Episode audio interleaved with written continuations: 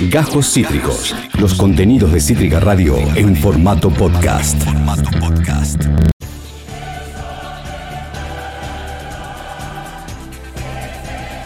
Así, así lo recibimos a él, ¿eh? Con la música del Champion, Qué de la bueno. Champion.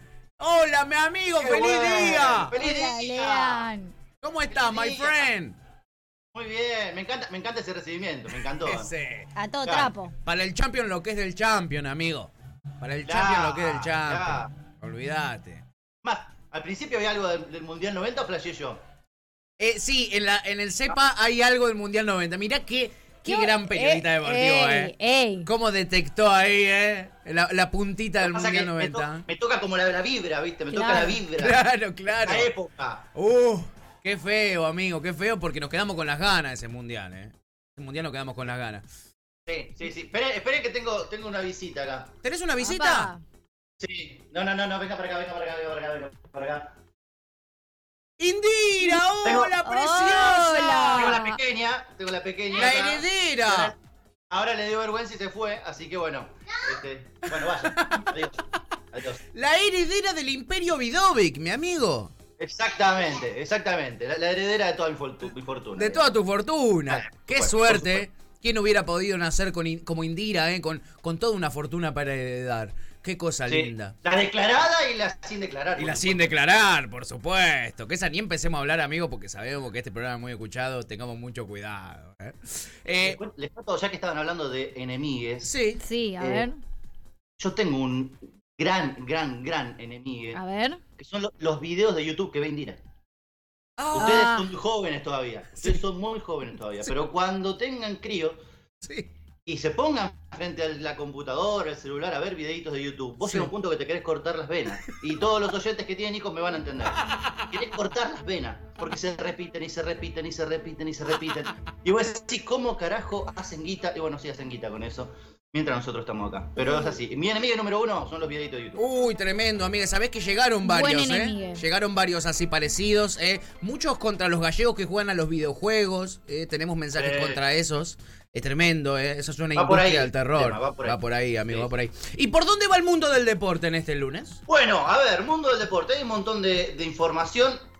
A ver, no hay fútbol, no hay pelota rodando en Argentina, sí, Sí. afuera, pero eh, hay muchísima información. Vamos primero por lo que tiene que ver estrictamente eh, deportivo, o por lo menos por lo, lo- lo que eh, pasa eh, en el día de hoy, lo- la noticia del día de hoy. Primero, ascendió el equipo de Loco Bielsa. Vamos, Leeds. semana ascendió el Leeds por fin. Bielsa tiene un título. eh, más allá de, su- de sus logros, digamos, eh, em, psicológicos, si Sí. se quiere, culturales, si Sí. se quiere, bueno, tiene un título del ascenso de la Premier. Si yo les cuento lo que Bielsa gana y lo que Bielsa va a ganar si, mm, eh, si renueva el contrato con el Leeds, ustedes me van a decir para qué carajo quiere ganar torneos si gana lo que gana, ¿no? Bielsa está ganando en el eh, en este en esta temporada Sí. más o menos más o menos 7 millones y medio de dólares por temporada. Tranco. Es algo así, sí, es algo así como el doble de lo que gana el técnico de la selección de Inglaterra, para que ustedes tengan una idea, ¿no? No. El doble de lo que gana el técnico de la selección de Inglaterra. Sí. No. Y, y si eh, Bielsa acepta el- el- la propuesta del Leeds para renovarle hasta 2022, eh, Sí. en lo que va a ser la temporada del Leeds en la Premier, Sí. Bielsa pasaría a ganar 10 millones de euros por temporada. De, perdón, de dólares, de dólares por temporada. Bueno, no cambia hablando- tanto, igual, no cambia tanto, te digo. Me cago en la diferencia. Es más o menos. es más o menos. A esa, a esa altura. A esa Así que imagínense eh, lo, que, lo que Bielsa. eh, a ver, le importa mucho el título, porque dicen que es un tipo que no le importa tanto la guita. A ese nivel, yo creo que tampoco me importaría la guita, porque ya no hay dónde guardarla. Olvídate. Otra que Pablo Escobar, no tengo dónde guardarla. Entonces, este, eh, esa es la primera noticia. Hay otra noticia que eh, es una boludez, pero suma, rellena, que, que tiene que ver con que se suspendió el balón de oro. Hoy avisó Mm. la, revista francesa, la France Football, que es la que históricamente entregaba el premio al balón de oro, que este año 2020 no va a haber eh, entrega de premio, obviamente porque no van a tener con qué contrastar. O sea, ¿quién le van a dar el premio al mejor jugador si casi no hubo fútbol, digamos? Gran parte del año no hubo fútbol. Claro. Claro. Así que por primera vez eh, el balón de oro no se va a entregar. A Messi igual. Dénselo a Messi igual, loco. Claro, como hacen Con siempre. todas excusas para no dárselo a Messi. Total. Me tienen podrido, boludo. Es verdad, bueno, Messi, que este fin de semana batió otro récord, se Sí. convirtió en el único jugador en tener siete eh, premios Chichi, digamos, premios al goleador del torneo de, de. España. Sí. Claro, por arriba de Karim Benzema. O sea, no, no es un año goleador de Messi, a lo que estamos acostumbrados, pero Sí. como es un extraterrestre, le alcanza igual para ser el goleador de la liga por séptima vez. Eh, Muy bien. Y a la vez también llegó a, miren este número, a los mil goles eh, entre goles y asistencias. Uh. Entre goles y asistencias. O sea, si no los hizo, los hizo hacer. Pero llegó a los mil goles. Y eso es un, un número realmente de otro, de otro mundo, ¿no? De otro mundo para, para, para el tiempo que corremos. Nosotros estamos acostumbrados, quizá. Sí, pero eso te iba a decir. Va a llegar, va a llegar un momento en donde no nos vamos a dar cuenta de lo bestia que es este tipo. Total. eh, y de la facilidad con la que, la que llega al área y convierte sí, goles. sí, total. Eh, y otra noticia tiene que ver con el fallecimiento del de el presidente de la Federación Boliviana de Fútbol, el señor, eh, el señor César Salinas, 58 años tenía nada más, eh, y murió por COVID. Uh. Se enfermó hace dos semanas, lo internaron, tuvo unas complicaciones este, respiratorias y en el día de ayer informaron el fallecimiento eh, finalmente del presidente de la Federación Boli- Boliviana de Fútbol. ¿Tenía una Eh, enfermedad Bolivia- previa? ¿Cómo? ¿Tenía alguna enfermedad respiratoria No, previa? Dicen, que no. Dicen que no, pero bueno, es la información que llega acá. Es Está muy, grave raro. la situación en Bolivia con el coronavirus, ¿eh? Está muy grave Sí. la situación. Sí, sí, sí. E institucionalmente también está También. complicada a nivel eh, a nivel fútbol, ya desde lo que, ha- lo que había pasado con el FIFA Gate Sí. eh, y con, con la cúpula dirigencial, eh, toda, toda presa, digamos, Sí. ¿no? Este, eh, este dirigente, César Salinas, ya eh, hacía un tiempo que venía tratando de trabajar para que eh, Bolivia vuelva a, a funcionar como federación. Recordemos que Bolivia, tras, eh, tras la, la- la- la detención de toda su cúpula dirigencial, cayó también en un pozo deportivo importante. Sí. Eh, hay una crisis social, bueno, vos Pato vos lo sabés, hay Sí, una crisis sí. social bastante, bastante jodida en Bolivia eh, a partir también de lo que pasó con Evo. Entonces, eh, es un- una noticia que pega mucho al mundo del fútbol de Bolivia y bueno, también al fútbol de Sudamérica en general, ¿no? Totalmente, amigo, totalmente. Y en Sudamérica, donde ya se empiezan a reactivar los torneos y a reactivar los partidos. ¿Cómo viene esa onda en la Argentina, Y, al- amigo? y algunos vuelven para atrás también como en el caso de Paraguay. Pero bueno, Claro. en, en Argentina, Sí. mira, te voy a dar, te voy a dar un dato. Eh, la semana pasada hablamos del tema de los protocolos, del protocolo que había establecido la AFA y de la, no sé si imposibilidad, para no darle una, una- una resolución tajante, pero sí de la complicación que tienen muchos clubes para llevar a cabo ese protocolo que Claro. eh, Chiquitapia ya presentó ante el Ministerio de Salud Sí. principalmente del lado económico, ¿no? Y del lado de logística, pero más del económico. En el día de ayer Sí. eh, estuve, estuve hablando con el presidente de DocSud, ¿sí? Sí. con Hernández Visser, Sí. eh, más o menos para tener una idea de, eh, de la boca de un dirigente qué es lo que está pasando con los clubes y cómo podrían llegar a afrontar ese gasto. A Sí. ver, el protocolo para que vuelva al fútbol, para nosotros que nos gusta el fútbol, es fácil. Si llegamos a, a la fase 4, es muy probable que eh, se está presionando para que lleguen a eso. El fútbol podría, podría retomarse y es más, hasta hay un bosquejo de eh, cómo se van a jugar los partidos de primera división de acá a fin de año. Ah. Pero para, para los clubes, ahora te voy a contar eso porque es un chino, Sí. un chino. no pero lo bueno, dudo.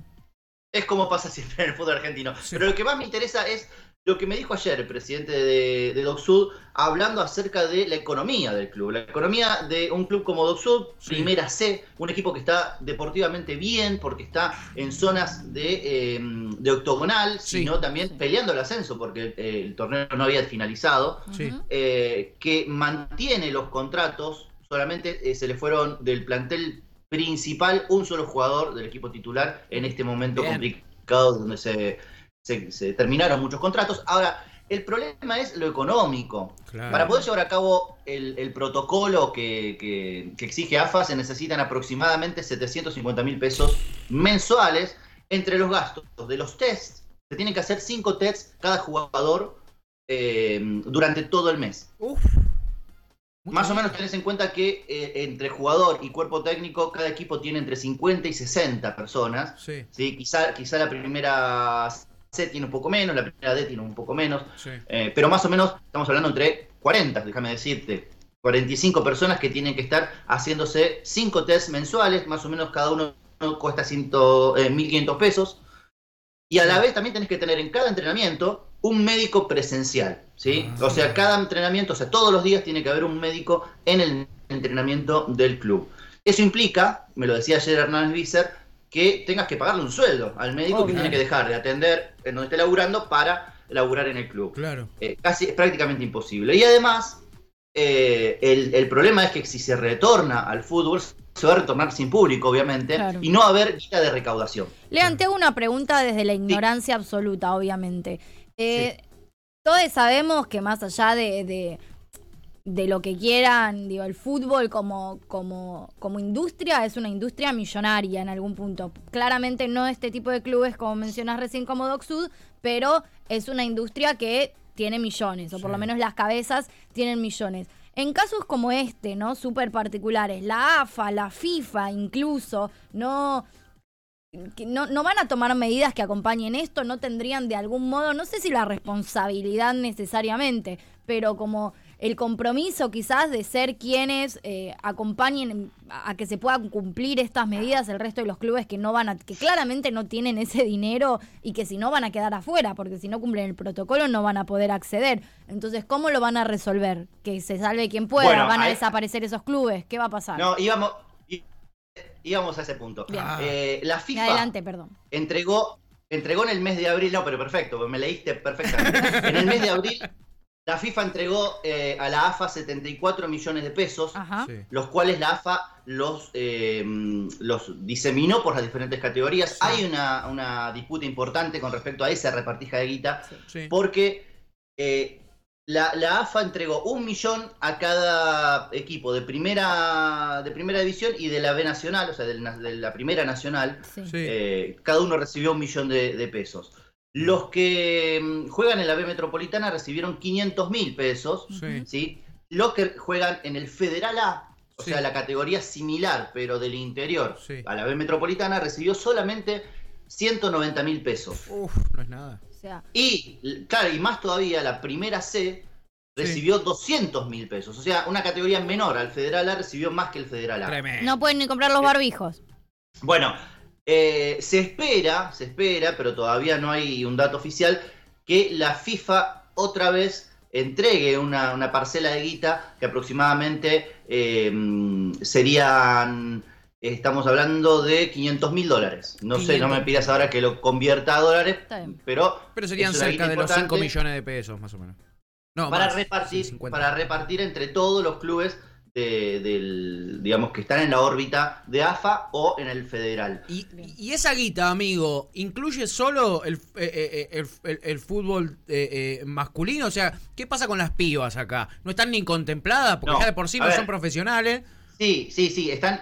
Lo que pasa que la plata que, que ingresa a los clubes, los clubes pueden eh, utilizarla como quieran. Ok. ¿no? O sea, Queda en cada FIFA club la responsabilidad de ver para dónde va a ir la guita.